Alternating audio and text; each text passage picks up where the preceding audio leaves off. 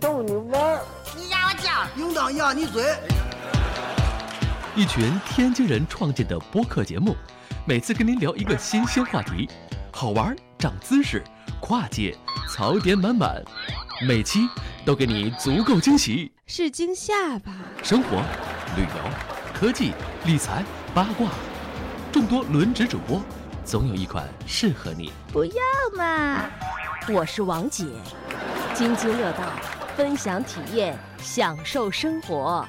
二他妈妈，你快拿大木盆来，我可赶上这波去了。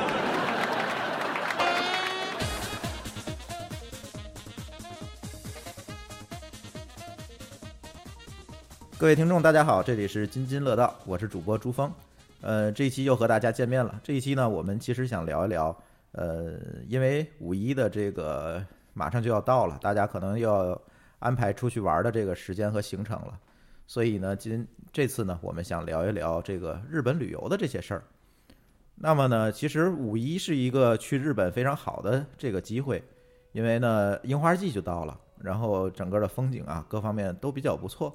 今天呢，我们也请到了几位嘉宾，这些嘉宾呢都是去日本旅游过的，呃，去日本玩过的，嗯，他们会今天跟大家分享很多很多关于日本旅游的这些所见所得吧，嗯，同时呢，估计今天这些嘉宾，呃，说的这些事情呢，也能够给大家的旅游做一些参考，看看大家的准备功课呀，哎，怎么来做，我觉得他们都能给大家很多很多的参考。然后介绍一下今天的嘉宾，第一位呢是张军老师。张军老师其实去过很多很多次日本了，日本的关西、关关中呃关关西、关东，然后包括北海道他都去过，呃，所以呢跟大家打个招呼吧。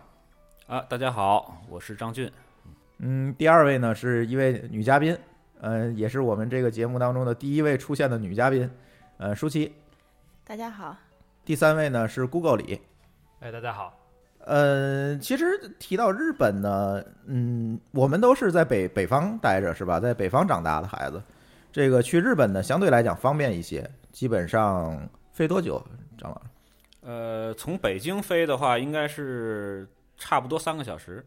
嗯，三个小时我们就能飞到，基本上比去南边的一些旅游的地方会要近一些。比如说去香港啊，或者是更南的地方，比如说泰国等等这些地方会近一些。新加坡的话，都。都要稍微要时间长一点。其实从上海走会可能会更近一些，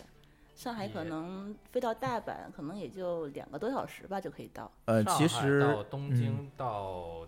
北海道其实时间差不多。嗯，比比北京走要快。对，上海是比北京要快大概二十分钟左右，因为之前有一次出差，嗯，呃，我跟同事是基本上，但是你也得分一同是去东还是去西，因为日本是一个长条的啊，对对对，没错，是吧？咱现在指的都是去关西，对，呃，如果去对，如果去东京的话，可能会稍微时间再长一点。如果去北海道，那时间更长了。对，嗯，其实大家可以说一下，就是说，因为很多人、很多听众可能是第一次呃考虑去日本，现在甚至很多准备功课都还没有做了。大家能不能跟嗯听众们分享一下，这个我要，比如说我要去日本，那么出行之前我要去做哪些准备工作呢？其实我觉得日本的准备工作还是比较那个，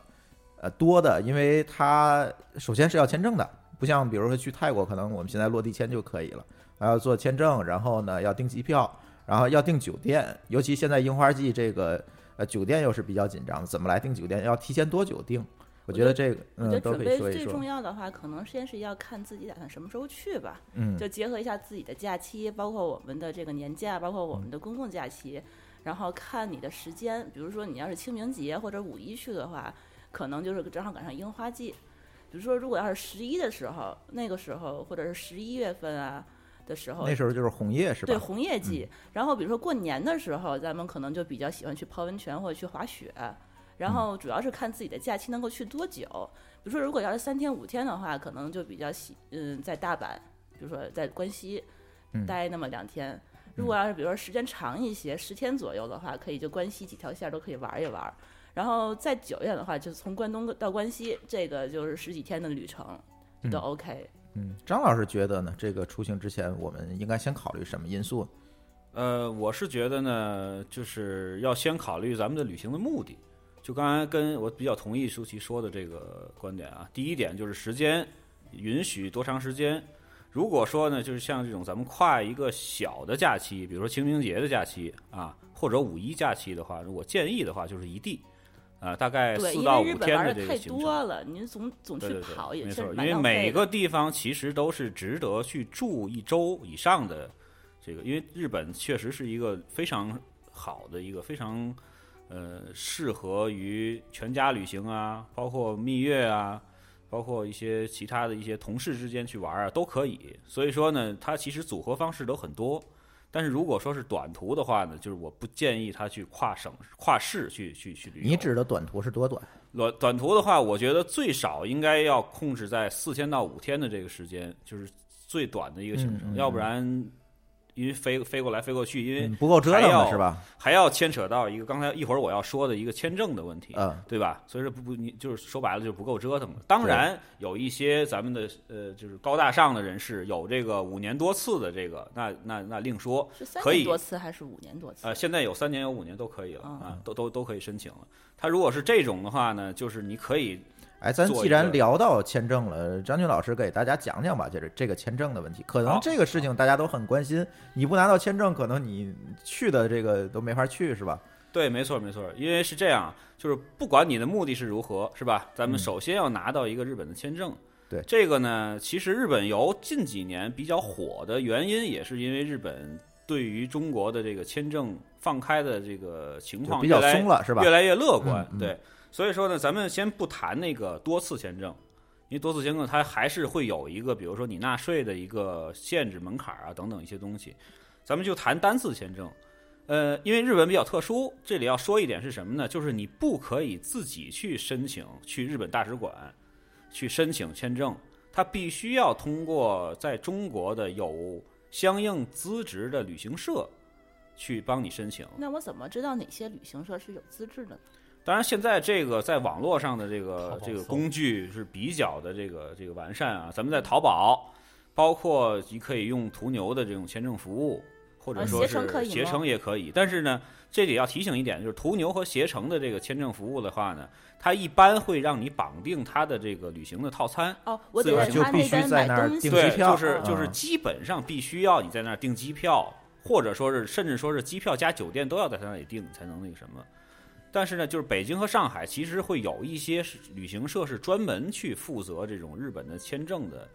呃服务的，可以在淘宝上找，嗯就直接找到他们对对对，包括淘宝上的，我记忆中应该是中青旅。这个做签证先找到旅行社，然后需要给他们提供什么材料？现在的呃，其实还算蛮复杂的，因为你要提交这个，如果说你第一次去，或者说你白本儿的话，就是白本儿的意思，咱们再说一下，就是说你没有去过任何国家，你的那个嗯就是一个白护照儿护照是新的，嗯，对你要提交一个五万或者十万元的人民币的一个定期存款的一个存单。这是个每个旅行社都不一样吗？还是说这是统一的呃标准？它是这样，它是根据你的职业，根据你的这个资产的情况去评价的。如果你资产的情况不是那么那个完美的话呢，你还要就是必须要让你提供一个三个月的定期存单。它的存单的那个就是到期的时间是要呃在你回国之后的，嗯，是这样。就是你比如说你买就是你机票回国之后才能取出来这个钱才能取回来，取出来这个哎，钱但是我这样。们这个办签证的时候，并并没有这个要求，他只是对说我们的流水可能最后需要，呃，可能有几年。我觉得可能是每个旅行社是不是要求他对对你自己的要求也不太一样。嗯，这个有有是是有有可能，但是一嗯般来说呢，就是他会看，如果你是央企或者国企，或者说是大企业，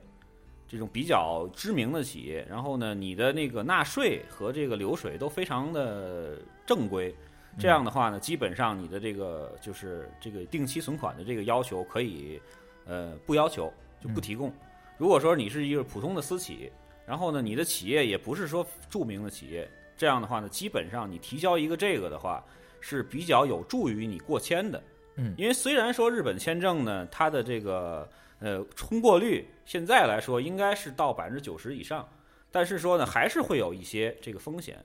旅行社在要要求你提提交这些资料的时候呢，他还是说尽量的让你多提交，来这个提高你的通过签证的这种几率。哎，是这样这个我插一句，这个嗯办签证需要不需要提供，比如说我计划到日本住的地方的这种呃预订单啊，酒店的呃预订单，或者说机票啊？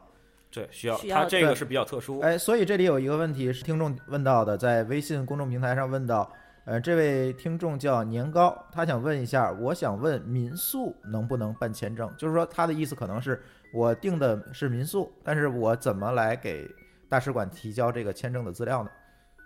呃，这个是可以的。呃，你可以提交这个给民宿的这个主人，就是房房主嗯，的一些这个定金的记录。就是定金，定比如说我给你转定金这个对对对，收据，或者收据或者就是说网上转账的记录，嗯或者说呢，就是说民宿那边跟你这个确认的时候，嗯给你回的邮件就是几月几号，你在什么一个地址。他这个并不是说要求的很特别特别严，或者从那个 Airbnb 上订民宿，应该也是没有问题的。他那个订单的话，他们签证都是可以认的。啊，嗯那个那个就当然就不用去讨论了 Airbnb 嘛其实我们就可以？Airbnb 就跟看成是对 Booking 对之类的对对对是一样的，对，对那个就不用讨论了。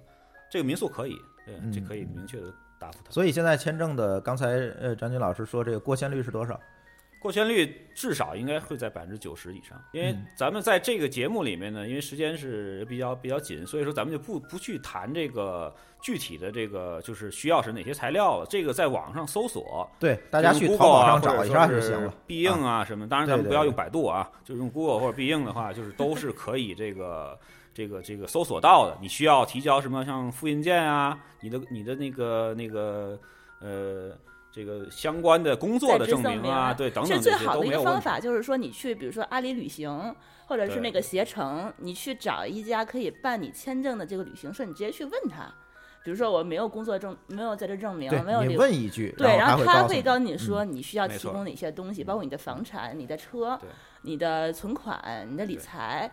嗯在这里说给一个列表，呃，对的，记得是当时是直接会给一列表，然后照他会说你至少要满足几项，如果能提供的越多是越好的。对，所以大家不要去太过担心这个问题，因为日本这个旅游局呢，最近几年还是比较欢迎这个中国的游客去日本去消费，这个是一个大的一个前提。所以说呢，即使是你是自由职业者，其实也没有太多的担心，你就按照旅行社的这个资料去提供的话，一般没有什么太大问题。说到这点，我想到一个，就是我们十一的时候去的时候，那个日本东京满大街上面都是欢度国庆的旗帜和标语，他们是真的非常欢迎中国人去消费买东西，他们态度也很友好。是是是，这个可以在一会儿咱那个旅行攻略里提，就是这个关于这个日本的旅游的这个体验的问题，是吧？呃，哎，这个签证完事儿了，那么我们可能就得考虑到，呃，其其实这两个事情应该是在签证之前考虑了，但是我刚才因为张晋老师提到了签证，我就先说了。那么呢，其实还有两个很重要的，就是订机票，还有订酒店，是吧？这个是不是应该在这个签证之前就应该搞定？呃，对，按理说是签证的时候，你需要提供给他们你机机票和酒店的预订单，嗯你需要把它这个截图也好，你的这个呃这个发生交易的这个这个订单提供给他们，他们才能说你确定我真的是要去日本。嗯，所以说你要是订机票的话，其实也是要参先先要定你要去哪儿，你才可以订机票。嗯，所以说这些工作的话，都是要在签证之前就提前准备好的，因为这个嗯签证好像是有效期是是多长时间？三个月，对，那就是说你单次签证对你不用说特别早的去就把签证就定下来，但是机票的话，其实你提前多久买都不算是特别早，包括酒店也是，比如说你呃比较热门的酒店，樱花季。呃，红叶季，你京都比较好的民宿的酒店，你都是提前可能大半年订，可能都会没有的。对嗯，所以这个还是要提前订，尤其是酒店。呃，是的，是的。嗯，酒店一般都在哪个上面去订呢？就是我们通过什么样的途径去订？那舒淇，你先说一下你呃当时出行的时候的这个预定的这个情况。对我当时呢，正好是赶上去年十一的时候想出门儿，然后我们当时先看要去多久，正好手里头只用了婚假，然后再加上七天的这个国庆节的假期，一共十七天。哦，对，然后去日本，他那个单次签证最久可以停留的是十五天的时间，但是有一些的这个旅行社呢，它规定说你做行程，包括你上飞机到下飞机最长的这个行程的计划，你只能做十四天或者十三天的计划。他可能担心你可能比如说在日本逗留多一天的话，你可能没有按时回国，所以我们当时呢就做了十四天的旅行计划。然后呢，比如说飞去飞去一天，然后回来一天，这就是两天。然后你中间的行程其实就有刨去两天的话，就应该是十二天的行程。然后呢，我们当时呃订机票，那就可能是十二天，看看能去哪儿吧。我们就是说，比如说东京进，东京出，然后在中间，比如说要去的地方，就想说先安排好，比如说东京玩四天，那我们就是第一天到第五天是在东京。然后第五天的话就去京都，然后再玩五天六天，然后在京都呢，呃，待完了以后，然后再去待两，比如待两天，然后再返回东京。这个行程大概定好了以后，我们再去想我们应该去订哪个地方的酒店。比如说东京的，我要待四天的这个酒店，那我就在想好说东京，呃，我当时是从 Booking 上订的酒店。为什么要从这儿订呢？是因为我当时计划其实并不是做的特别完善，我大概是在，呃。可能是四五月份的时候就把酒店和机票都定下来了。Booking 有一个好处就是它可以，你提前多久取消是免费的，就是我可以随时去改变我的旅行计划。所以说我先把这个酒店定下来以后，然后我觉得反正也是免单付，就是有信用卡单付就不用花费。信用卡担保。哎，对，不用花费用。所以说我当时的酒店都是从那边订的。然后我也参考了一下大概 LP 他们推荐的这些酒店，发现。当时十一的时候，那酒店已经都订满了，就订不上了。所以说我还是看他们那评分比较高的一些、交通比较便利的酒店，订的是那些地方的。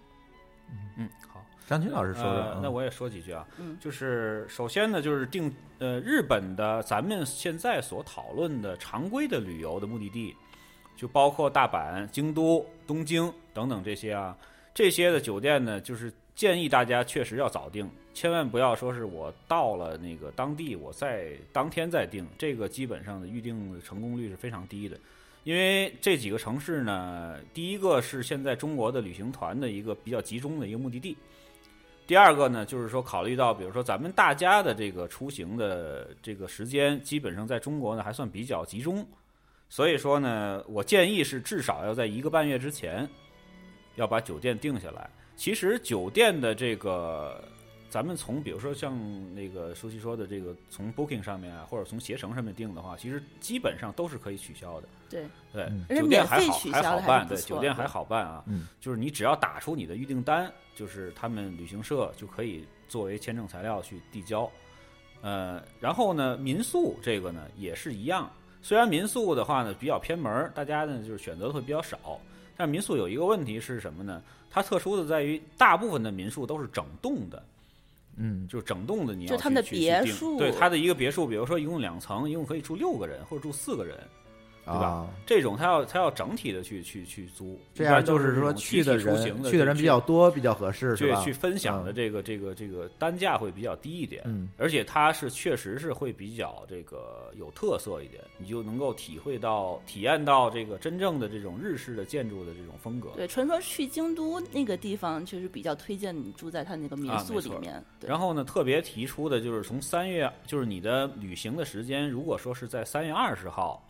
到四月底，然后呢，还有一个时间段呢，是从十一月的十号到十二月底这两个时间，就是旺季，是吧？对，第一点呢，就是说是三月四号到十三月二十号到十月底是樱花季，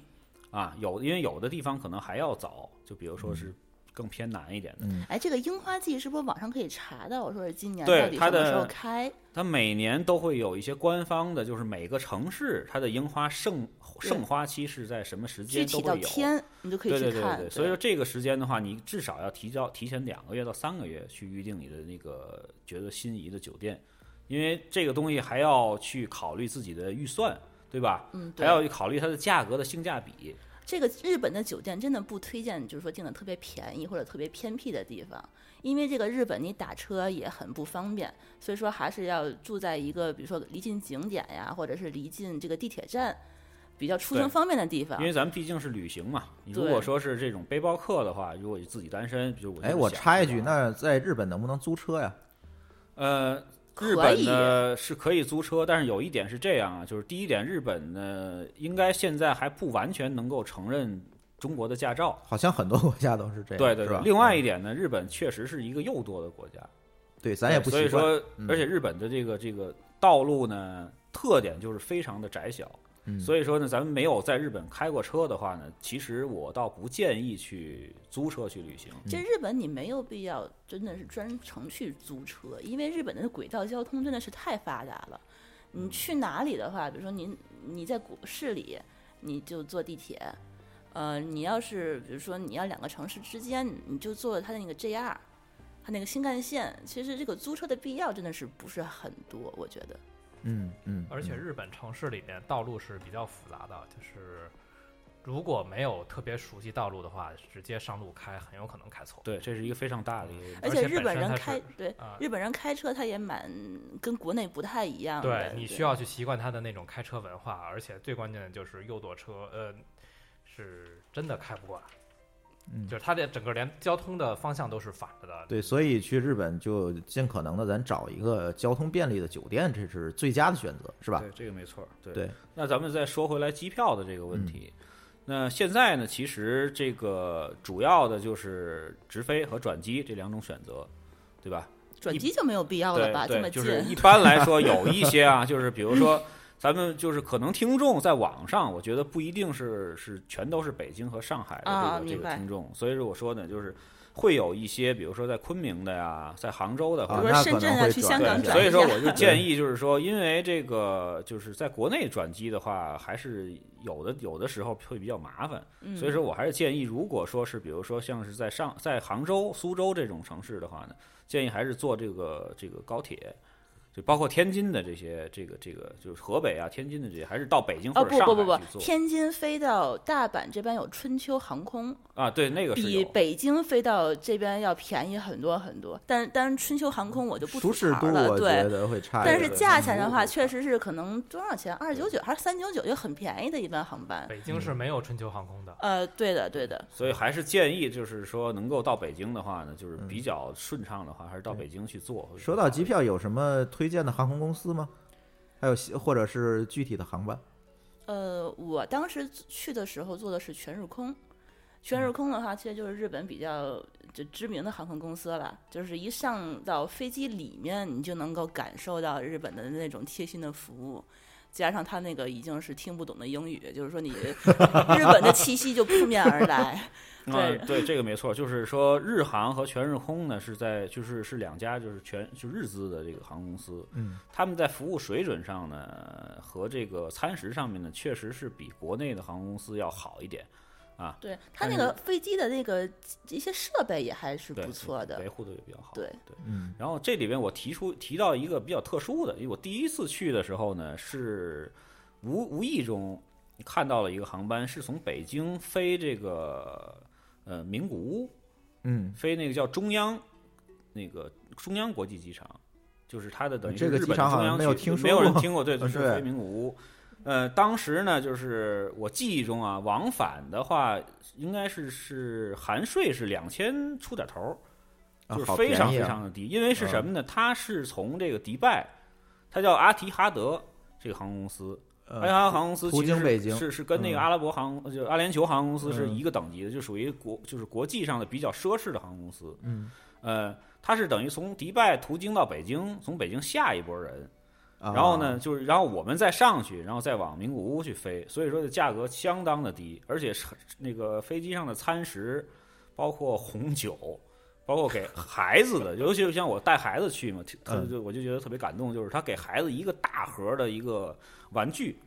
就特别多的这个，包括呃绘绘画的书啊，这个插拔豪国家的航空公司确实不一样。经济舱，经济舱非常，就它前面的那个商务舱、头等舱呢，就更更更加豪华了。嗯就是说，我觉得这个的话，大家如果说觉得呃时间不是那么赶的话，倒是尤其是去关西地区的这个朋友啊，还是可以去考虑，因为从名古屋到这个京都的话，其实也不到半个小时的火车的路程就到了是，，对，对，也非常近，因为它都属于这个。呃，关西的那个大大关西这个这个范范畴之内的那这个航班我是怎么才能知道它？呃，你直接去那个搜阿阿提哈德的那个官网，其实就可以订，而且他这个基本上还是比较空空位置还是比较多的，因为他就大部分的人都是从那边飞到北京就就下下哎飞机了。这个攻略非常好，啊我觉得。这个是一个就是说类似于薅羊毛的对，回头我查一下，把这个航班号发在咱们的公众号上他对。行李的这个要求什么？没有任何的要求，就没有限重吗是二十三公斤哦，那那足够了。没有那个春秋航空有一点不太好，就是说你如果它好像是限多长时间，限限十公斤还是多久？它不仅是限行李，还要另外收你安检费、机场费等等很多很多的费用。呃，对，它虽然啊说机票便宜，但是它额外的附加的东西还是蛮多的，啊没错限制也很多。我觉得这个插一句，就是我觉得唯一一点不方便的就是什么呢？你没有办法从一个城市直接的去机场，嗯，就这个就是说我还要需要我带着孩子拖着三个最大号的行李哎箱，因为去日本买的东西很多嘛，对对对，还是比较不方便的。对。说到小孩子，这个也有很多听众是带小孩出门，是吧？有大有小。啊，呃，有老有小，呃，老咱先不说了，我觉得老可能还好一些，但是小可能这这一块儿带小孩出门要准备很多很多的东西嘛。然后这个张军老师可能会有很多的经验，也给大家讲一讲。这个日本出行你适合带小孩去吗？我还是觉得比较适合，呃，因为第一点呢，日本这边的这个民风比较淳朴，就是他在各种方面会给带小孩的这个家长以最高的便利啊，比如这是一点。说呢就比如说，这个日本其实是在公交车上和地铁里头是从来不让座的，这个我不知道大家知不知道啊，我发现了，因为他们有这个习惯，就是你给你我你我是一个正常的人，包括老人。他那个老人都不希望你去给他啊，让座对对，你，如果给他让座的话，他觉得你是觉得他是一个行看不起行不对对便的人对，所以说以这种那个习惯下面呢，你如果带一个小孩儿抱着孩子去的话，马上就会有人给你让座，因为他们会比较就是人性化的去帮助这些带小孩的人。嗯，另外一点呢，就是小孩儿在那里边呢，就是会看到很多适合于这个孩子的玩儿的地方，有非常多的地方可以可以比如说去玩儿迪士尼，包括对迪士尼啊、环球影城啊，包括一些这个，包括像刚才咱们这个中午的时候聊到的这个哆啦 A 梦的纪念馆啊，嗯就是博物馆啊，等等等等这些东西，包括它的很多的这个自然景观，都非常适合孩子。而且呢，对于我来说，还有一个问题就是说，孩子在家里头的时候，由于上幼儿园什么的，他的运动量其实是不够的。然后日本但是的垮走反而，反而在日本呢，我是觉得就是走路的这个时间会非常的长。是是是，这个这个这个无意间就是能够促进这个孩子的这种这种每天的运动量还是蛮好的。因为我孩子我发现到日本之后，每天吃饭和睡觉的这个这个情况呢都非常的良好，就那你吃饭吃的很很多，睡觉也睡得很就是入睡也很快，是这样。如果万一小孩在国外生病了，那怎么办呢？比如说在日本，你你有没有担心这个问题？嗯，这个问题我倒没有担心，因为我第一点呢，我出行之前买了保险，那就就大概是六七十块钱一个人的那种那个就是短途的这种旅行保险。嗯，这这个个保险呢我们出门的时候也对这个保险呢，就是说大家就是众说不一，有些人说就我们没有必要买，但是我一般来说我的习惯就是去哪个国家，只要是出国啊的，话，这个保险我真的还用上过，因为有对对对发生过意外在国外没。错没错。所以说对对于在日本的这个这些大城市的医疗条件的话，说实话是应该是比这个国内的很多的城市都要更好的。你有保险的话，基本上没有太大问题。嗯就是而且在那边的话，我是觉得出问题的这个几率会很小。那讲一个例子吧，就是我孩子，呃，在第二次跟我去的时候，在第二天就开始咳嗽，就咳嗽的还非非常厉害。然后我呢，就在把他安排到酒店之后，晚上我到酒店附近的一个药妆店去买了一瓶儿这个止咳糖浆呃止咳糖就不算止咳药水儿，应该算是。嗯。然后回来之后，大概喝到第三天的话就好了。OK，就是那日本的有一些的这个对于儿童的药的话的这个药效还是非常非常的令人满呃，意，日本它那个药妆店也是遍地都是，买药也很方便对，很方便。那么我们机票订完了，酒店也订完了，那么签证也搞定了，是吧？那下一步，我觉得可能大家，呃，线路肯定也选择好了，因为你机票都已经定了嘛。下一步可能大伙儿就要想想我，哎，我去的时候，我我要去哪些景点儿，我怎么计划我在日本这几天的这个行程。那么呢，这个去计划行程，我觉得这里可能也会有很多很多的这个要考虑的地方，因为我觉得日本，因为日本我也去过哈，呃，日本这个国家还是跟其他的旅游国家不太一样，我觉得，不管是从交通上还是从这个景点的分布上都不太一样，所以这一点我也想听听大家说，哎，我呃去计划这个行程的时候，哎，应该怎么怎怎么去计划，或者你去日本的时候你是怎么想的，这个行行程是怎么计划的，跟大家分享分享。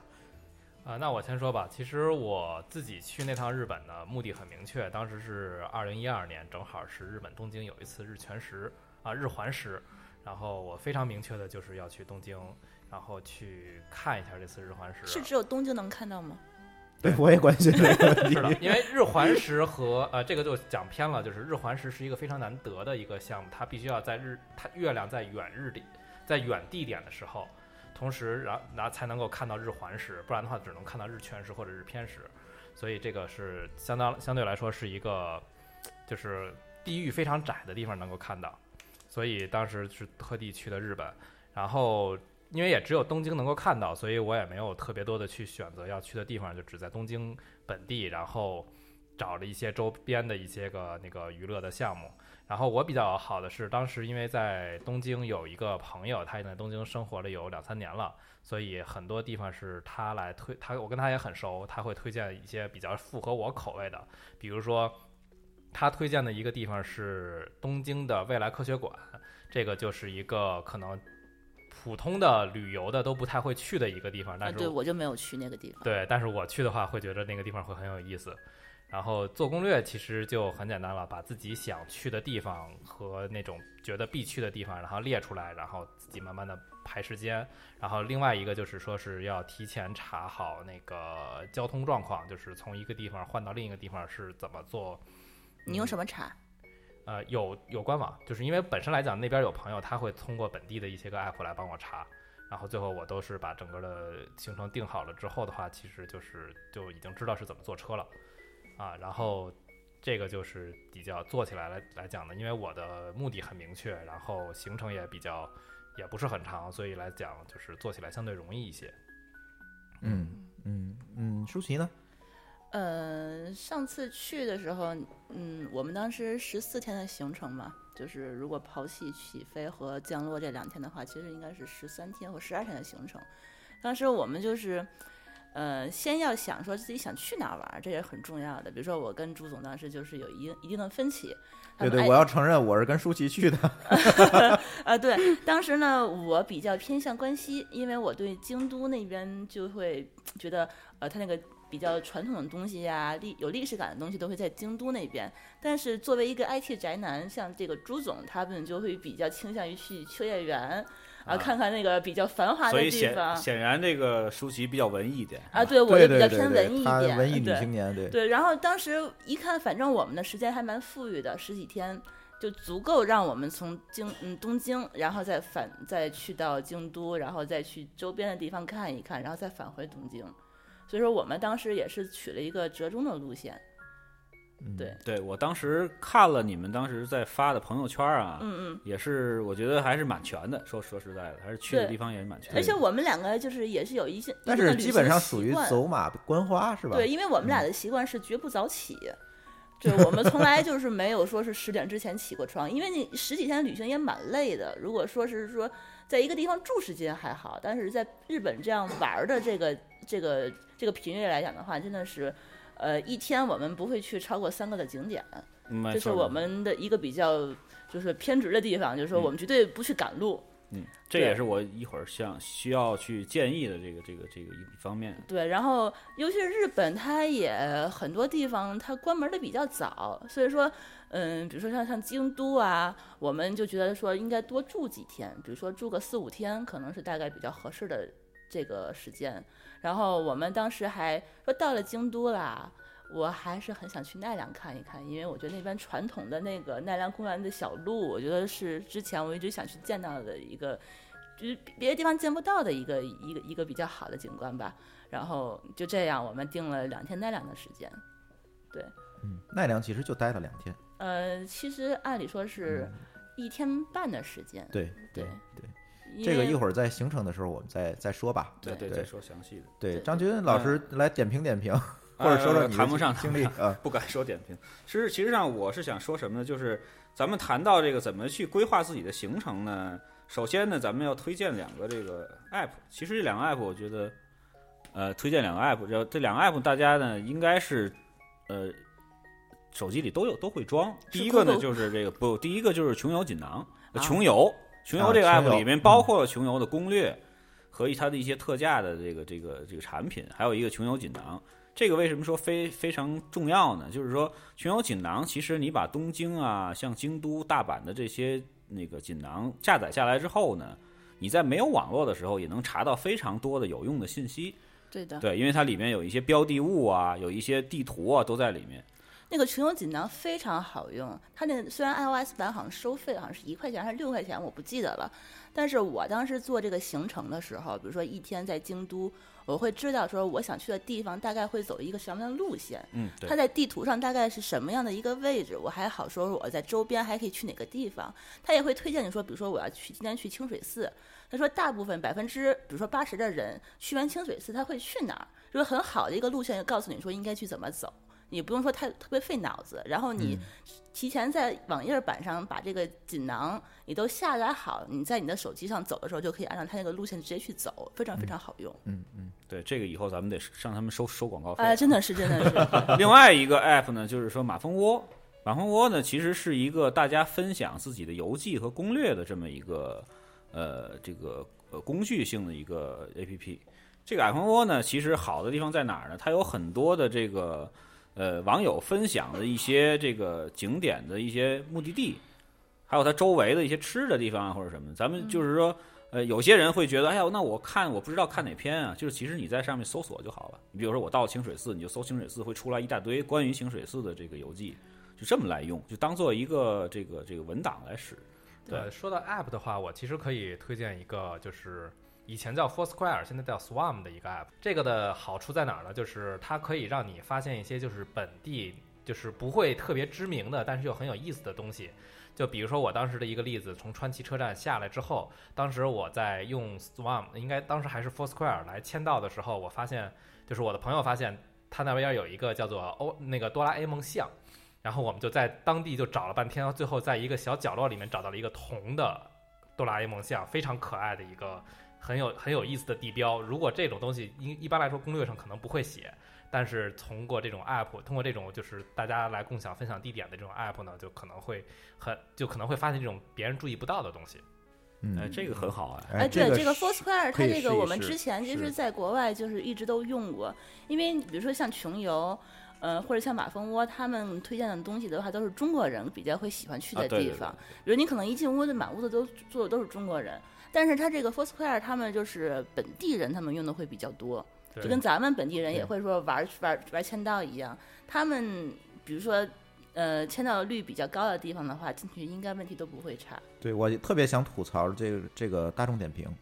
因为从大众点评上虽然有东京这个城市，或者是有其他很多很多国外城市，但是从大众点评上看到的基本上都是中国人非常多的地方。这个还是有用户的使用习惯嘛？对对对，它好像点评，它国外的数据也是从那个那个 Trip Advisor 上面刷下来的，它也不是自己在做的内容。对，但是它评星啊什么的，一看就是中国人的喜好那种。啊，对对。嗯，所以呃，吃这个这个上半节可能也快结束了，那么我们呢，呃，想说最后一个话题，就是在座的可能都是吃货，刚才也提到了大众点评，是吧？那么呢，在当地肯定也有很多很多好吃的，尤其日本可能美食非常非常多，而且呢，很多很多的美食也比较对我们中国人的胃口。那所以呢，也想听大家介绍介绍，如果我想在日本去吃一个好吃的，或者是一个比较难订的餐厅，这个时候我在做行程计划的时候，应该怎么把这个事情做进去？嗯，先确定你要去吃什么，因为日本能吃的东西实在是太多了。嗯，比如说我们我在哪儿去确定呢？呃，我一般的话，当时看的还其实是攻略，大家在那个琼瑶上写的攻略，然后大家可能推比较推荐的餐厅，然后大家会告诉你说这个餐厅需要多久多久就去预定，然后说哦，那我现在可能在出发之前，我就要去想办法去联系这个餐厅，嗯，或者说有一些比较偏僻的地方，像我们当时那个驻地市场，我们当时去的时候，驻地市场不算是偏僻吧？啊，不叫偏僻，就是说大家可能就是不是说不是餐厅了，就是说一定要去的一个地方。但是它，呃，有个不好的地方就是它有它是有休息日的。这日本的休息日比较复杂，他们专门有一个有一个红利这么一个东西，你要去查他哪天休息。然后你在休息日的时候，你就是需要把你的行程避开，然后专门是让他开业的时候再去。嗯，对，嗯。如果我想预定这个酒店，怎呃预定这个吃饭的地方怎么办？呃，它它那个很多日本，比如说三星的这个米其林三星的这个酒店，它是不接受从。这个国外预定的，它是必须要是本地有担保才可以去预定这个酒店。我当时预定的这个这个当时在奈奈良良的那个怀石嗯料理，其实是让我在奈良的那个酒店帮忙去预定的。然后我还看到过，其实有别有别的，比如说你要在本地的朋友啊，或者是就是当地的必须要让本地人来帮你订，或者让你的酒店帮你订呃。这个张军老师应该比较了解，是吧？呃，对这个的起起因是什么呢？我解释一下，不是说因为日本的人比较牛啊，这个没关系，是因为是这样，就是他们好像比较遵守这个时间的。呃，是根本原因是因为很多的像怀石料理，或嗯者说是这种米其林三星、二星这些比较这个知名或者高档的酒店呢，它有一些酒店是不提供菜单的。嗯，就是我给你的是一个 set，就是一个一个一个一个一个一个套餐套套餐。对呃这个套餐呢，它是根据每周或者每天的这个食材去定厨师要做什么。嗯，所以说呢，就是说他不接受当日的预定，就是说你、你当天去，对你当天去，你是你是哪个国家的人，或者说你是什么习惯的话，他要有一个基本的了解，就去几个人怎么样，他要去准备这个给你做什么菜。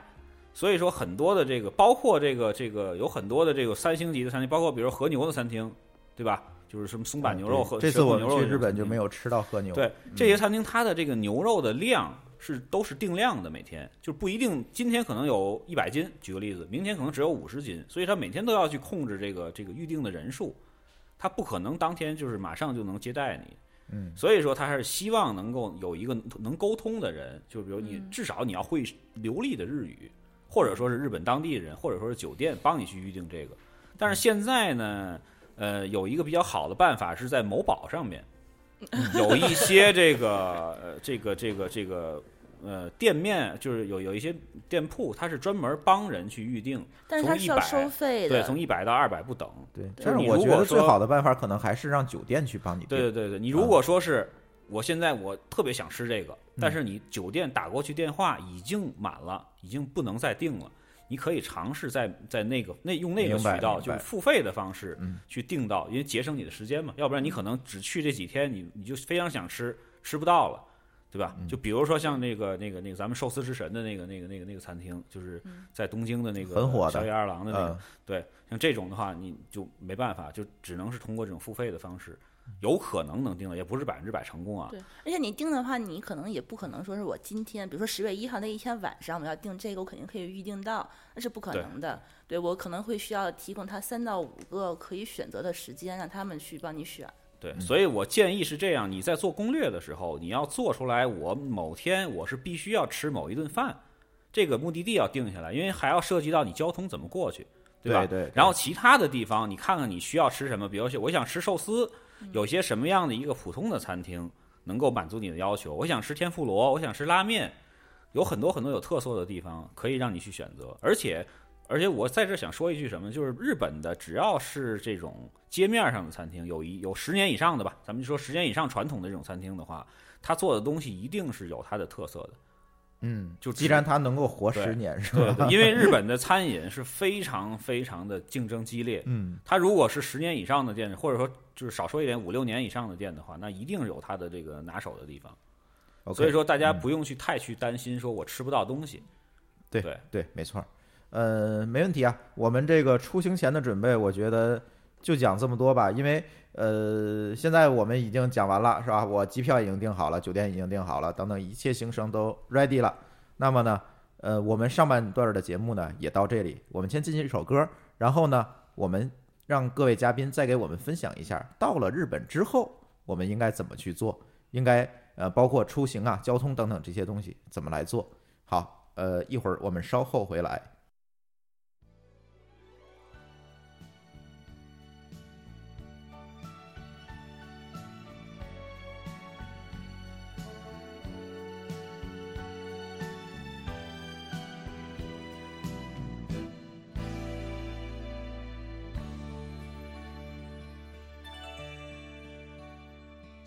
らず知らず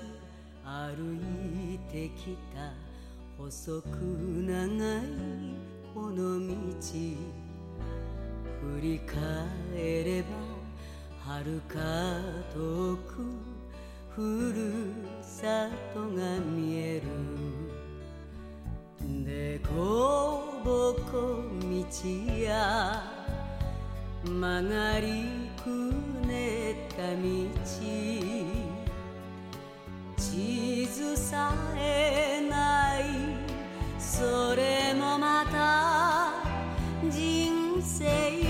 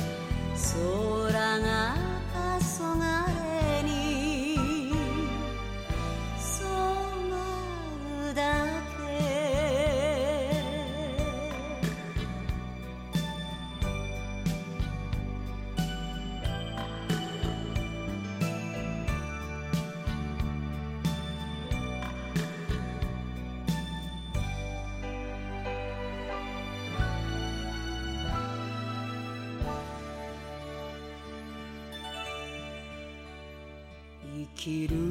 ことは旅すること終わりのないこの道。愛する人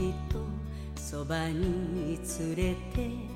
夢探しながら。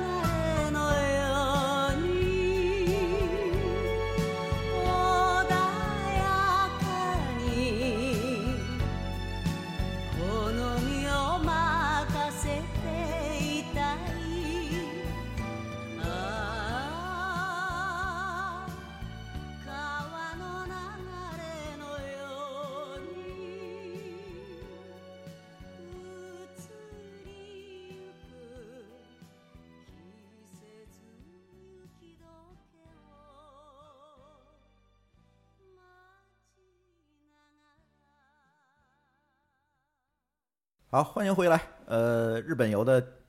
第二段，呃，下半节。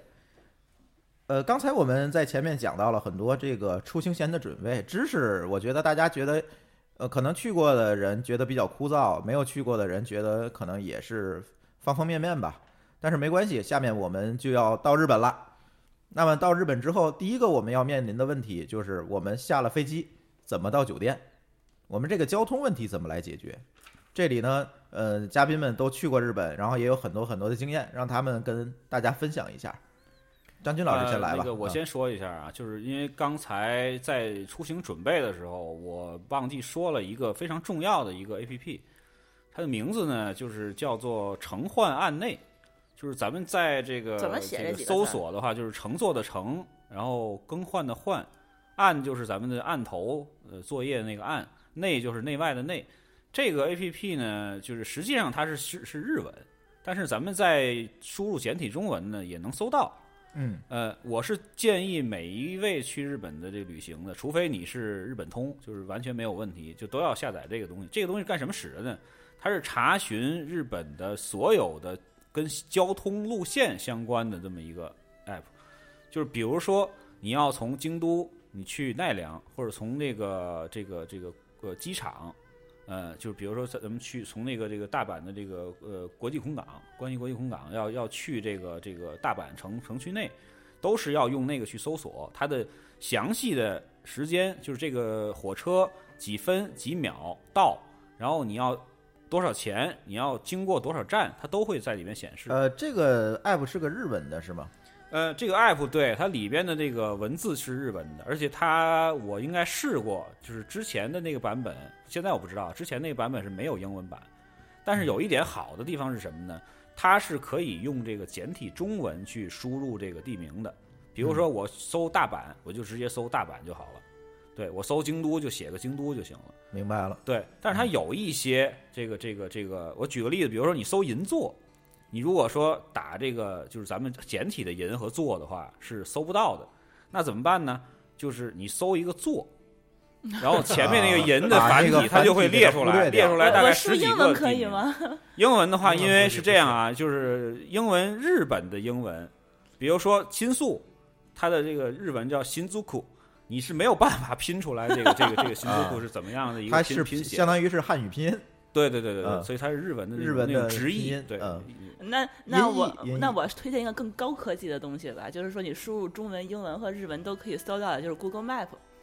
就是我们出行的话，一般都会用这个，因为这个 Google Map 呢，它有一个不好的地方，就是你在国内可能用不了。用不了。对你不太好用，你需要一个而且这里。一定要提醒大家，如果是你是国内的手机漫游到日本用数据服务，也是用不了的，呃，对对不，能够是漫游的，要用当地的卡一。定要用当地的卡呃或者租一个 WiFi。这个嗯，日本的这个手机卡还要再说一下，日本手机卡是不可能在国外买到的，因为他们是必须要提供他们实名制的这个名字去买你的当地手机卡。所以说，你如果就是下了飞机，就是日本的手机跟咱一样，已经已经是全呃是实名制的。对，所以说你不嗯可能从淘宝上去代购。所以说，这个比较好的选择就是说，你去租一个 WiFi，或者你去买一个这个数据卡、漫游卡，就是是指流量卡，这样是没有问题的。因为你如果可能下了飞下了地铁以后，呃，下了飞机以后，可能时间会比较紧张，然后你想马上就要用到的话，你就要提前把这个卡买到。对，其实现在很多的，比如北京机场啊、天津机场都有这个租 WiFi 的地方，直接到那儿租，或者从携程上预定一下，到那儿去取就可以，是吧？嗯对对对，嗯然后说回那个刚才那个 Google Map 这个话题，就是它呃界面的话你是可以选的嘛，一般都是中文。我往里头输英文也好，比如说我从别的攻略上或者是日本的那个官网上看到的日文的地址啊也好，中文的地址也好，你都可以往里输进去，你都是可以直接看到说我从某一个点到另外一个点需要乘坐哪样的交通工具。它甚至可以把所有的交通工具都给你列出来，让你自己去选最便宜的。或者说是最快的、最少换乘的，然后呃呃走这个呃不同的，比如说这个城铁的，或者是走 JR 的，这都可以去选。包括比如说那个东京站，它那个地方，比如说我想坐地铁也好，坐这个新干线也好，它这个能够精确到某一个站台。因为东京很很真的很复杂，你跟着它走，你绝对不会走错。对，因为我到了东京之后，我一看它那个地铁线路图，我就晕了。呃，他那个地铁线路图是个迷宫，就是说我怀疑他们日本人自己也不知道应该怎么走。这个我可以确认，日本人自在日本生活的人自己都不看，都要查 app 的。对，因为它实在是太太难了，它而且它的那个地图就是不像北京或者上海一个地铁图能够把所有的线路全部展示出来，它那一张图是展示不全的，有可能说是中间其实是有站，但是它这个图因为从这边去过去的人不多，它就会把这站忽略掉。然后在别的地方的话，它展示的图和这边展和另外的展展示的图可能都是完全不一样的。对而且它这个是同一个，比如说两个地点之间同一条线路，它会有不同的乘坐方式，它会有很多不同的地铁可以坐，比如说有特快的，有直达的，呃站站停的。它这个可以选择的余地非常多，所以说也不建议说你提前就是做好准备，说我应该要怎么过去。我觉得可以到现场再去随机应变，我觉得是这比较科学的。就是到了现场，拿出 Google Map 或者拿刚才张军老师提供的这个呃乘换案内，对，然然后后看哪个方式嗯最方便、最快，我不用等，我直接嗯上就 OK 了。哎，就所以在日本最方便的交通方式是不是就是这个地铁呃咱们通常意义上来讲的地铁？得看你在哪里，比如说你要嗯在京都或奈良，那个地铁几乎就是不太好用的地方。但是你如果在东京的话，那就还是在大城市可能对东京、大阪，我估计这个地铁都是 OK 的。嗯对。然后出行之前还有一个我推荐比较要准备好的东西，就是地铁卡这个玩意儿。这个因为地铁也比较复杂，它有次卡、有周卡、有关西卡、有关关东卡，然后还有这个 JR Pass 这个东西，叫做只为就是只能在国境外日本境外买到的这个这个卡。这个你也要根据自己的这个实际的需求去考虑，说我需要买什么样的卡。其实日本的地铁换乘卡是有类似于一卡通的东西的呃，有一个东西叫西瓜卡。西瓜卡，对我这个一定要说一说，对啊对，这个是我太就双双手双脚要推荐的东西。比如说我这次如果不是说是只在关东，不是只只在东京做，呃，东京待着，或者说我是全日本都要有条线都要玩过来的话，我觉得这一卡通，就是它这个这个西瓜卡，就足够我去应付所有的这个出行的这个这个需求了。因为你只要是往里充钱，你也不用去考虑太多的东西，你每一个地铁这个闸机你都是可以刷过，都是没有问题的。呃，但是这个里面要说一下，就是日本的其实不同的线是由不同公司运营的。如果你要是换线的话，在同一间公同一家公司来做运营的时候，呃，来做换乘的时候，它是可以节省一部分乘乘坐费用。但是如果在不同的那个对，我觉得咱们铁路里面，咱游客来讲，就别省这点儿、呃对，那就是可能你不会顾及到去省这个对对对部分啊。对对，因为它确实是太复杂，你很有可能就说你走会走错，它那换乘也可能会有出站的问题。呃，但是西瓜卡唯一一个例外是不是我？我记得上次咱们去的话，从东京到京都坐这个 GR 的时候是用不了的。是因为 GR 那一笔花费太多了，我记得是嗯五百多块啊钱，它不是这个不是吗呃，？我解释一下啊，就这个，呃，就是咱们用这个，它是它它是这样，主要有两个系统，就是关东的这个这个铁路和关西铁路啊，咱们就这么这么来区分吧。关西那边呢叫樱花卡，是粉色的一个一个图案，然后关东这边是绿色的，叫苏伊卡，就是就是西瓜卡。西瓜卡，对，然后呢，这两边其实是，如果说你是坐这种城市铁路，呃，和这个地铁的话，是都可以通用的。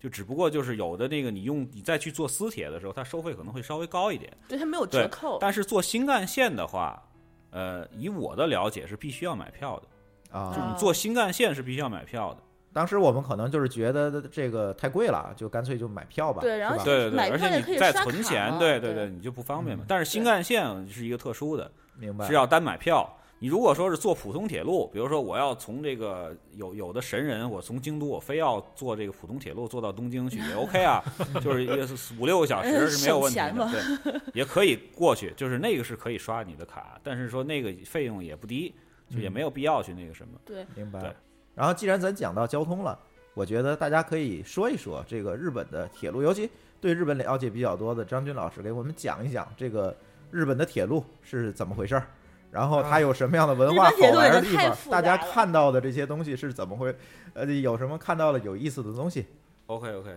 那行，那那个我先讲两个事儿啊，就是比较比较比较三个吧，比较搞笑的三个事儿。就第一个呢，就是说我刚到北京，呃，刚到这个东京的时候，呃，有一次是没有买这个这个这个这个这个地铁卡，我是买的票。哦，啊不对，当时是因为是从为为什么复杂？是从名古屋，呃是从那个名古屋下的这个这个这个这个车，然后呢，就是买票呢，出来的之后呢，我当时买的应该是买错站了，然后呢，就是出来之后呢，就是它出不来，就用那个我们好像也遇到一次，我们是进错站了，然后再出来啊是吧？对对对嗯然后我就是找了 N 多的那个那个职员，他那个里面啊很奇怪，就是他那里面只有警察是会说英文的。就是他那个 店 站，就是站里面的站里人是不会，说英文，对对对。但是他们同样很热情。然后他他他就带着我走了老远，走到一个他们叫做一个非常古旧的一个东西，像一个大型机一样的一个东西，叫叫做自动精算机。啊，啊对像像像咱们那个 ATM，应该是那个舒淇跟那个朱总也也见到过那个那个那个那个我们也被他坑过。对对，然后他就打了一大堆的东西，然后出来一个条儿，然后嗯交多少多少钱过来。我觉得这个挺有意思。它就是结账用的，好像对对对，不是它是精算机，是意思就让你补钱，啊，就是补钱就退钱啊，什么什么什么，再再补差价呀、什么那种东西。我觉得那个很有意思，而且那个那个机器非常老旧，就是我都不知道几十年了，那个那个，而且没有中文啊，没有英文，没有英英文，而且全都是那种那个那个按钮式的，对对对对对，很有意思。我觉得这个这个这个非常值，就是这这这一次补票让我觉得这个这个大开回到了眼界？回到了日本的这个这个很很很很那个久远的一个年代啊，对，这个挺有意思。第二点呢，就是说这个我有一次从这个呃京都去东京，是我坐的新干线，我坐的新干线，因为新干线它不能买票，对吧？呃不不能那个刷卡，刷对对对，叫我必须要买票东。海道新干线，啊对我买完嗯票之后呢，我从到新干线，我是从这个品川站下来，但是我要去惠比寿，我还要去坐地铁，嗯我就拖着箱子带着孩子，我也没注意，我走了好久，这个这个我才那个就是就是就是就是找到换乘的地方，对找到换乘的地方，嗯然后我就直接就上上了地铁了。到惠比寿站，我出站的时候，我觉得不对，我没有买地铁票。嗯，哎呀，怎么会怎么办？我也有一次这个呀，也是也是回来回到东京，然后呢，就是我我就找到一个人，那这个这个这个服务人员，然后他依然不会说说日文，他好像没有出现那个炸对鸡，，我就这回就逗了。我就带着他去那个精算精算机，拿着我的那个新干线的那个票，我说我说那个这 plus money，我就只会我英文其实也不太好，因为他也听不懂嘛。嗯。然后我就说你就要给我加钱，他他会明白你的意啊思，，他他就是跟我说一大堆啊，四秒三，然后啊说一堆，我说我 plus money，呃 this，然后他就他啊又跟我又跟我解释一大堆，然后他就后来就是带着我一出去了，直接就最后哎死一秒三四秒三，对然后他其实那个给我给我给我给我轰出去了，说白是说白了那个不用再结算了，对然后呢，后来我又问了一下在日本的一些朋友，他们跟我说呢，他们说现在一般来说坐这个新干线到某一个地方，你的第二程的地铁是免费的。哦，我们也刚当时也很明白，神奇，对你知道吗？我莫名其妙就出来了，对，对。因为我因为我正好有没有炸鸡的，对对对对对，我正好有前一次那个那个经验嘛，我还以为我逃票。票，了呢，怎么所以？我就 所以我就很非常非常那个得意的，我就把他带到了计算机那里，跟他说了十分钟的中文对日文，然后最后被轰出来了。这个很很有意思的一个事儿，就是说不懂的那边人家的一个一个小嗯小规则还有一个小优惠。明白了，啊它铁路的规则非常多，我觉得它还有私铁这个东西，是吧？对对对，有地上铁，有地下我就要，讲到这点了。嗯咱们其实要拉回来一点，就是说这个从机场怎么到室内。哎，对，咱们还是说哦这一点，对对对，我先说先把这个我的好吗先把？这补充一下。对，对我当时呢，正好是我第一站是要去东京。我为什么去东京呢？也是因为那个朱总对东京的向往，觉得那个东京比较繁华嘛。我们先去买东西，啊，是有是因为有歌舞伎厅嘛？啊、不不不不不不 新宿不不，我们我们就完全去东京是为了购物，所以说我们那四天在东京，呃，想选的这个酒店也是正好是坐在比较繁华的银座的脚下，从我们酒店的门口就可以看到那个硕大无比的那个优衣库。对我们几乎当时呃坐在这个优衣库的这个楼上吧，就是这个意思。当时这个酒店我还蛮推荐的，也是我在东京的一个住了几年的朋友推荐给我的。这个酒店是在新桥地铁站附近，叫三井三井花园银座普米尔酒店。嗯，这个酒店呢有一个优势，就是说它有直通的机场大巴，就是说你只要出了机场，去他那个叫木经利还是京木利的，呃立立木啊，对，立木经的那个机场 这就是那个吃嘛好吃，吃嘛好，对，他说我我跟他说我要去这个酒店，他就会直接帮我买好去这个酒店机票啊，这个呃大巴票大概可能是一个小时会有一班，然后那个这个直接下了这个大巴，他会帮你把行李都搬下来，你旁边就是你的酒店，然后这个酒店呢是在两个地铁站的中间。这个地铁站，这两个地铁站就是说，你可以在只换乘一次的情况下，几乎北呃全日本的所有地方你都可以到了。然后一个是新桥站，一个是银座站，呃，对，大概这两个站都是步行五分钟到十分钟都可以到的地方。然后我们旁边大概步行五分钟就是银座的这个那条主干线，就是说我们每天早上起来，我几乎就可以溜达一圈银座，然后再去坐地铁去玩儿。然后它这个酒店的对面是一个唐吉诃德。唐吉诃德是什么呢？是日本非常有名的这个一个药妆店吧，二十四对药妆折扣店，对，是二十四小时的，而且它非常适合什么呢？非常很适合你说你最后一天要从日本走了，我还有很多东西没有买，我可以通宵去补货，补完货以后塞进你的行李箱里，以后你第二天你坐机场大巴就可以回国了。嗯，所以咱还是比较聪明的，就是弄了一个机场大巴站旁边的酒店，对对对，这个酒店我真的是呃双手双脚推荐，你举了好几次双脚哎、了，对，真的真的是非常不错。啊那你们的经历还是比较好的。我第一次去日本的时候，其实是比较，就是遇到了一些困难吧。因为其实我当时下了是成田机场下来之后，哎，成田羽田，呃国际机场应该是成田应该机场成田，都有都有，大部分是啊非成田。然后下来之后，其实是基本上属于就是没有没有人来接嘛。然后我是我当时的一个唯一一个做对的事情，就是我把我要去的酒店打了一张字条带在了身上。这不是应该的吗？对，然后 因为当时我下来之后的话，是因为那会儿没有，就是那会儿还没有这种特别流行的，就是在淘宝上买那个 WiFi 的那种方式，所以其实我下来之后是没有网的。是没有啊，这太悲剧了联系到任何的人。对，对然后我没有办法联系到任何人，然后就当时就拿着这个纸条在问他的，因为其实机场比较好，机场还是有人会中文，有人会英文，可以问到。然后他给我指了一个非常偏僻的地方，是那种大巴的自动售票，等于我下来之后自己要去那个地方买大巴的自动售票，然后再从大巴然后带我去那个对应的酒店。对，然后比较好的是那个大巴也是就是直接停到酒店的楼下，那个酒店我忘了叫什么名字了。对他这个在刚才那叫什么金木利立木镜 立木经，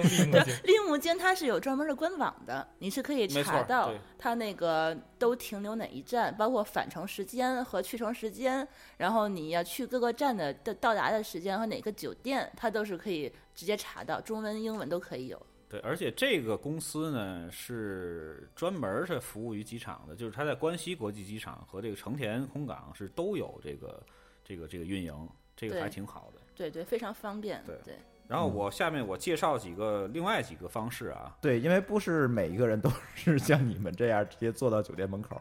对，对对让张军老师介绍介绍其他的方法。对，呃，当然第一种呢就是勾 R，这个这个铁路，嗯，对，就是必然在机场会有勾 R 的铁路可以到这个市区内，啊，大家可以用着刚才我说的那个城换案内去查是没有问题，嗯、另外呢，就有一些就是什么，就像比如说像成田，它会有这个机场快线，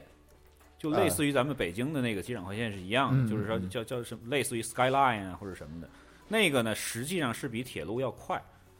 要快快很多。坐那个的话呢，比这个就是大巴士也快。如果说是你的这个目的地就是是要接驳这个城市内的铁路的话，我我还是建议坐这个机场快快快线会省一些时间。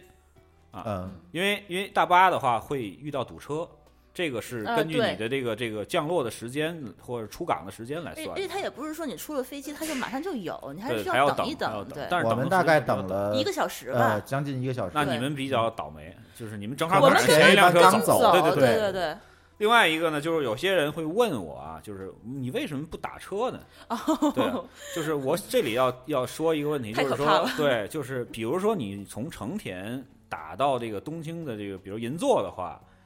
应该来说比你单程的机票要稍微贵一点点，大概是多少钱呢？应该是在一千八到一千九的人民币吧，差不多。机场快线应该不会太多，一百块钱人民币之内吧，因为左右左右。哦，那差很多。跟那个其实机场快线和那个那个大巴是差不太多的，嗯大巴收费也不低，大巴好像也是一百多，对对。呃，我不太记得，反正就是完全可以承受的范围。对，就是我觉得就是机场的这部分就其实坐地铁也还蛮不错的，是因为它在日本大部分地铁出行也都很方便，就是说你上下楼啊，呃，你进出啊，它都有电梯，跟国内还不太一样对带。行李的话都有这，对你，都有这包括你带小孩儿，包括你可能腿脚不方便推车的老人，就说你完全没有必要担心这个问题。包括他走在马路上，比如说你出了地铁以后，他那个人行横道那边，它都是有那种坡度的，你上下行李什么你完全不用搬，所以说它也没有说太太多这耗费体力的问题。对，这里有有一点也也是一个小段子，就是我刚刚去的时候呢，我没有太注意到它的那个上下扶梯的时候要靠左，啊，对，它跟咱不一样，它是靠左。对对，我嗯每次上去是带着孩子都都都往而且你绝对不要堵到他们的那个啊，而且我好像遇到一个事情，就是它有的地方是早晨靠左，右边晚上靠右，对，我是吧？们在我记得你新桥地铁站上有一张，照片有一片，些是有一些单奇怪行的那种方式，对对对对他为什么上下午还要不停的去换变换这个车道？我就觉得很奇怪。不是车道，是人人方向很。那你是这样，不是？那你是肯定是不是扶梯，对不对？肯定不是，对它就是人行走廊，道人它就是行道走廊。因为它是有潮汐的这个这个这个车道的，就是人行道也有潮汐车，就是它他们日本的就是非常的守规则，所以说呢，一般来说呢，它的这个就是上班和下班的高峰要把这个人流导向要要做一下调整。啊对对，因为日本的这个铁路非常发达，所以说大部分人上班是不开车的，就百分之可能百分之九十以上的人上班是不开车的，都是靠这个公共交通嘛。所以在一些比较繁忙的一些站站点和路口，它是会分那个，就是像你们说的这遇到的这个情况，还有时候是分站，比如 A 口是只只进不出啊闭口是只出不进，是是是这样一个方式。那这个东西也是当时要要要好好看一下，说不要走错。对因为在日本你要走错的话，其实它一个地铁可能有几十个出口，甚至都有。对对对对，非常大非常大，嗯对。对，在我们的微信公众账号上有一位朋友叫 CM，他提到的问题其实也是我们想要跟大家来讲的，就是他提到的问题是。看不懂日语，不会日语，怎么才能在日本好好玩儿？这个完全没必要担心吧？我觉得我们俩加一加一起也不会说一句日语，这玩了十几天也还不错。嗯，对，因为它是这样，就是日本的这个分片假名、平假名嘛，嗯对吧？所以说日文在这个大的车站，还有一些公共设施呢，它都会有非常相近于中文的，就繁体字的这些这个标识。对，就你基本看它的这个字面上的样子的话，能够猜出它的意思了。就是所有中国人都认识一半日本字，是吧对对它好像对标大概是可题什么的，以这么说它都会用中文去帮你写出来。对，而且就是说还有一个问题，你带一个小的那个便签本儿，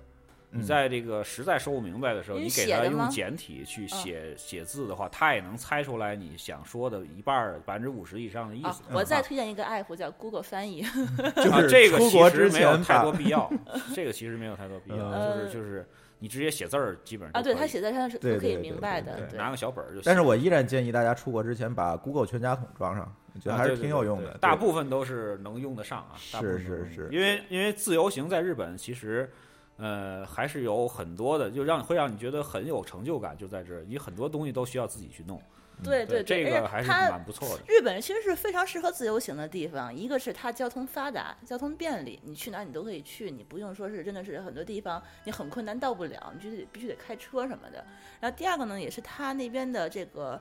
呃马路上这个标识非常的明确，您只要跟着它标识走，你查好你的路线，你几乎就不用走错。对，所以说还有一个小提醒，就是说，你如果说是呃知道这个列车的到达的时间的话，就是比如说你要去 A 目的地，然后那个因为它的北就是就是东京的，比如说像东京啊，或者像这个京都的这个大阪的站台呢，它都是有同时有几个车去去停靠，所以说你如果说是四点十一分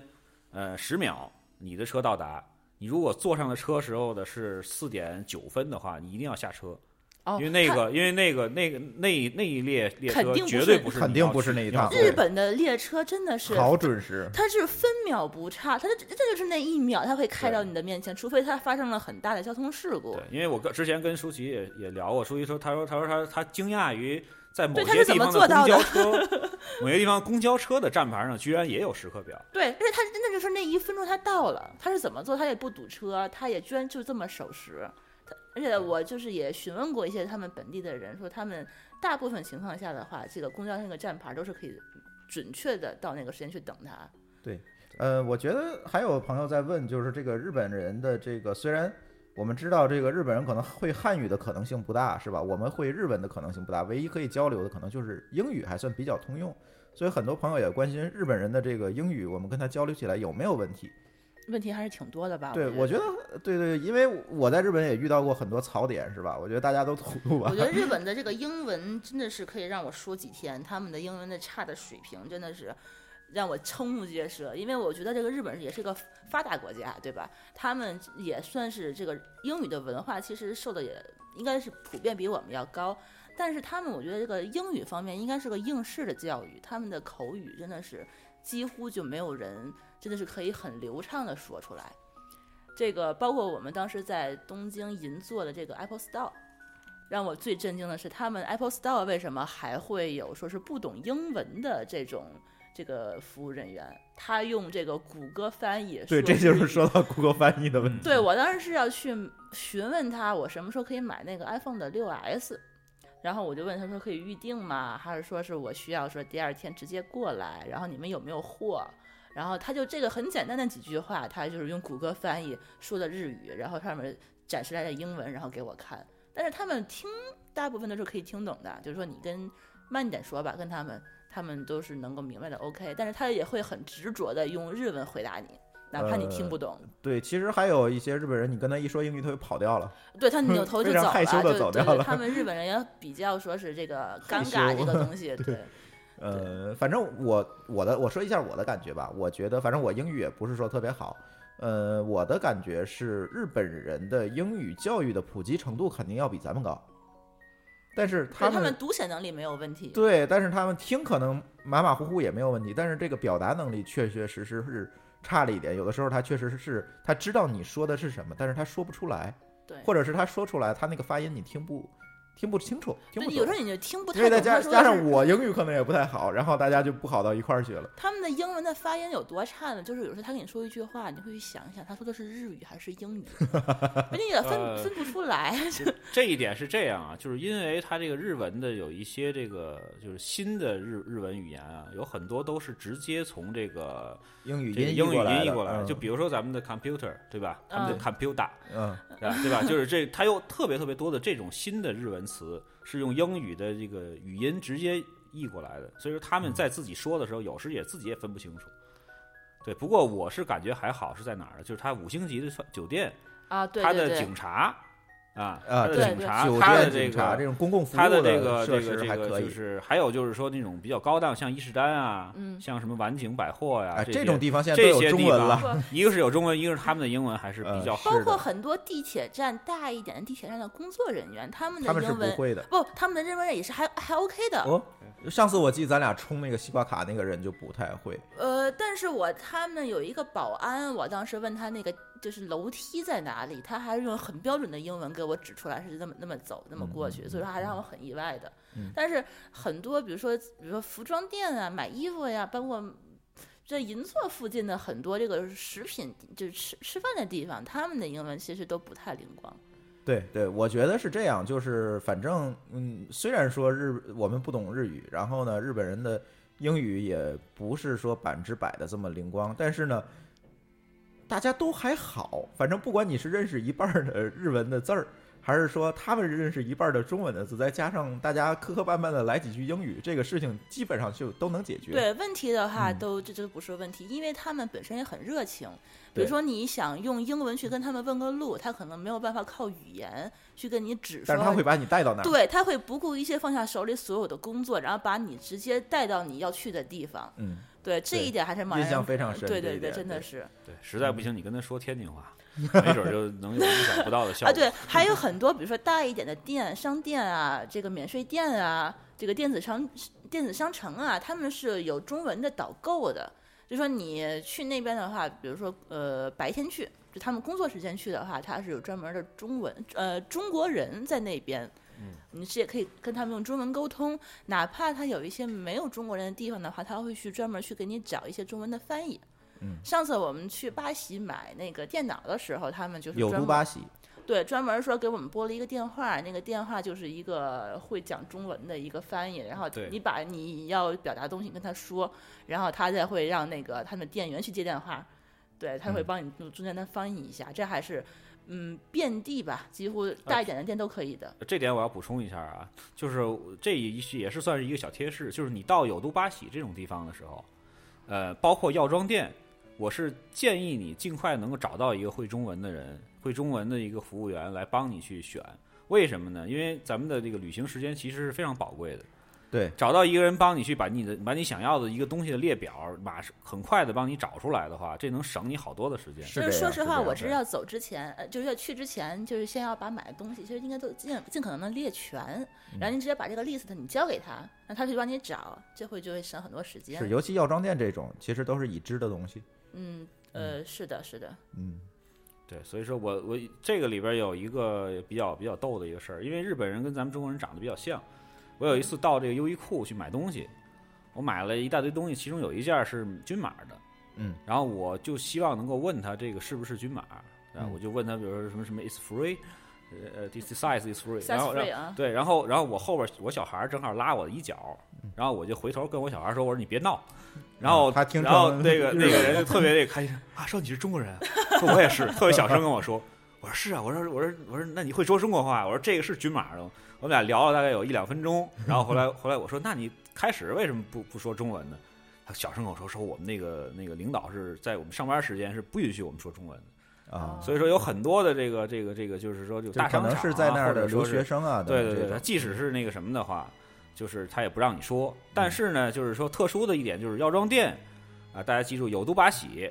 然后还有就是什么呢？所有商场的一楼的化妆品的柜台，嗯，呃，对是基本上都会配这个，就因为中国人比较集集中嘛，哦就必都会配中文导购，这，个包括他要利用退税的退地方税的地方，对他们都一定要合理的利用这个问题。哎，这个退税我们下期可以再继续讲对。对对，嗯嗯，对，对，反正呃，语言不是问题，总之哎，对。总之就是语言不是问题。很多朋友都在问，因为最近也是准备去日本的这个高峰哈，这个很多朋友在问，哎呀，我这个日语肯定是不懂了，英语也不太行，这个我自己去自由行行不行？我说一定行。然后呢，第二句就是一定不要跟团儿，因为去其实这是我们我和舒淇的这个旅游习惯是吧？通常都不会跟团儿，但是有一些情况会例外，就是说。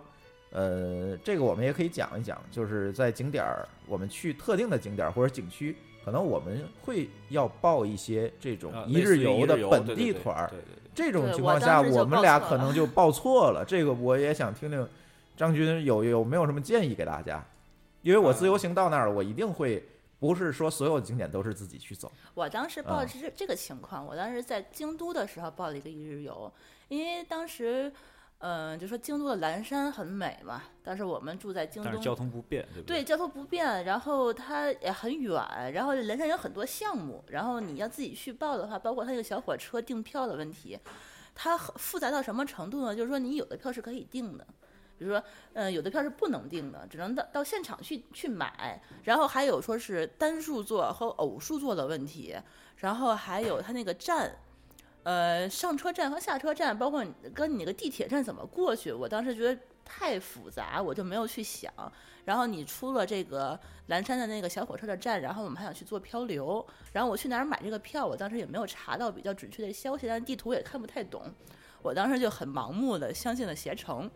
然后发现他那个携程上面是有说是当日这个一日游的这个这个一日团儿，我当时就是买了一个这个团儿吧。然后去的时候发现真的是上当了，上当到什么程度呢？就是他们的导游啊从，导游到那个开船的，到到所有的人全只会日语。对，只会日语。然后那个这一个一日游是一辆车，大概有那么四五个外国人吧，就像我们这样的。就不懂日语的人，就但是啊对，你在日本也算外国人，我对对对，我们就玩的我们说的外国人就是不是外国人 对，外国不算是北，呃不是日本人，就叫外国人。对我最后实在忍不了了，说我不太想跟你的你的车回来了，我想说我自己想多在这待一些的。后来想一想，哎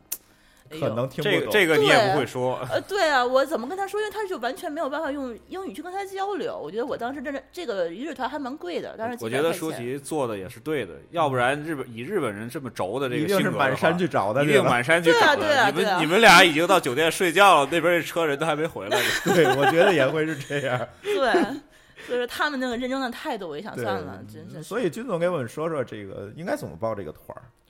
呃，是这样，我是建议就是你在报这个一日游的时候，先咨询一下那个承运商的这个客服，我去哪儿找这个对对对客服呢？就是你携程也一样也有啊。这个包括这个这个哦像某宝，直接跟他们去联系一下啊就是就是叫像比叫叫叫淘宝旅行吧，它也会有一些这嗯个这个呃，就是就是当地的一日游地接的这种方式。它是这样，就是东京都那边呢，确实像你说的，这个中文的团儿非常少，对，中文的团儿非常少，因为京都我是知道的，就是嗯大部分都是日文的团儿。在京在东京的有一些地方的话，我为什么建议你去那个就是选择这种一日游？你包括去这个比如浅草寺啊，嗯，包括去这个像富士山啊，对啊吧？这些对，那个地方是很推荐你去的，因为它交通不方便。对，因为交通不方便，而且就是说你会非常绕，要要自己去的话，所以说呢，就是京东京呢，它是这样，它是会有一个叫旅旅游集散中心，然后这个集散中心呢，它会分这个英文团儿、日文团儿和中文团儿三种。啊，有中文团儿是吧？对，它到一个集散中心的话，会把你这一车人都轰下来，然后分别的告告诉你你应该去哪个站口去等你相应的语言的这个导游。嗯，然后导游带着你再去去游览这个这个这个这个其他的这些景点儿，嗯是这样。嗯，所以就是先还是跟酒店或者是跟你这个承运商去沟通一下。啊，没错但是我这边还是建议，如果英文条件好的话呢，尽量选英文的团儿。哎，这是为什么呢？因为我是发现啊，因为我英文团儿和这个中文团儿我都这个呃参与过，就发现中文团儿有可能你会发现，就是到最后你有可能连这个景点儿都进不去。为什么呢？就是人太多，对，也是这个，因为国内人啊，就在下车上车的时候啊，然后包括有一些这个这个这个小的一些休息的时间啊，他会比较拖拉，就是时间观念对差一点。经常会嗯对不知道干什么那个。景点儿买东西，他也有就是购物的时候，他会非常嗨的在里面购，购完之后就忘了外边还有几十个人在等他。他就觉得我反正不回来，你得等然后对，然后就是可能你，因为他他这个日本还挺奇怪，就是每一个景点儿可能外面都会有一个步行街，啊，去卖很多很多的纪念品啊、吃的什么的。嗯你逛嗨了之后呢，有可能就到了那个大门口，然后然后那个导游就告诉你，对不起，大家要回去了，就是这样，就很扫兴。但是英文团呢，就是国外人呢，基本上还是以观光为主，就是嗯基本上哎，从这个这个这个效率上可能会高一点。嗯嗯，对，当然不是说这个这个这个所有的咱们国人都不是特别那什么，可能会有一些个别的人，嗯，对，会有这种类似的这种这样就是英文团这样的概率可能会低就。相对相对小很多，嗯对，是这样。嗯，对。哎，OK，我们这个，嗯，我们这个日本的这个节目呢，我看现在的时间啊，咱可能要分两期了。嗯，上半期呢，我们就像刚才讲的，我们讲了讲去日本的攻略，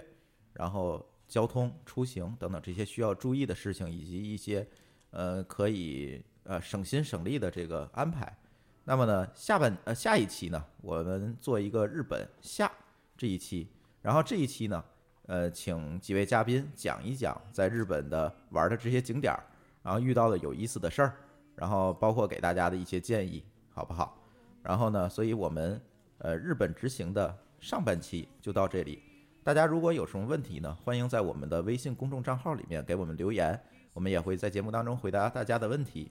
然后我们微信公众账号的地址是“津津乐道播客”，天津的津，欢乐的乐，道路的道，津津乐道播客。我们的微博账号也是津津乐道播客。同时，大家呢可以在考拉 FM、荔枝 FM、喜马拉雅和网易云音乐里面听到我们的节目，并且您可以订阅我们的节目，等我们的节目有更新的时候，就直接可以听到了。好，感谢大家的收听，再见。記憶に足を取られて One more chance 次の場所を選べない いつでも探しているよどっかに君の姿を向かいのホーム路地裏の窓こんなとこにいるはずもないのに願いがもしも叶うなら今すぐ君のもとへできないことは全てかけて抱きしめてみせるよ。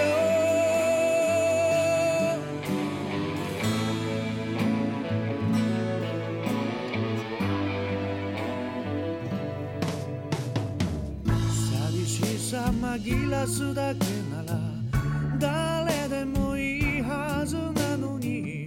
星が落ちそうな夜だから自分を偽れ。季節よ移ろわないで。One more time ふざけ合った時間よ。いつでも探しているよ。どっかに君の姿を交差点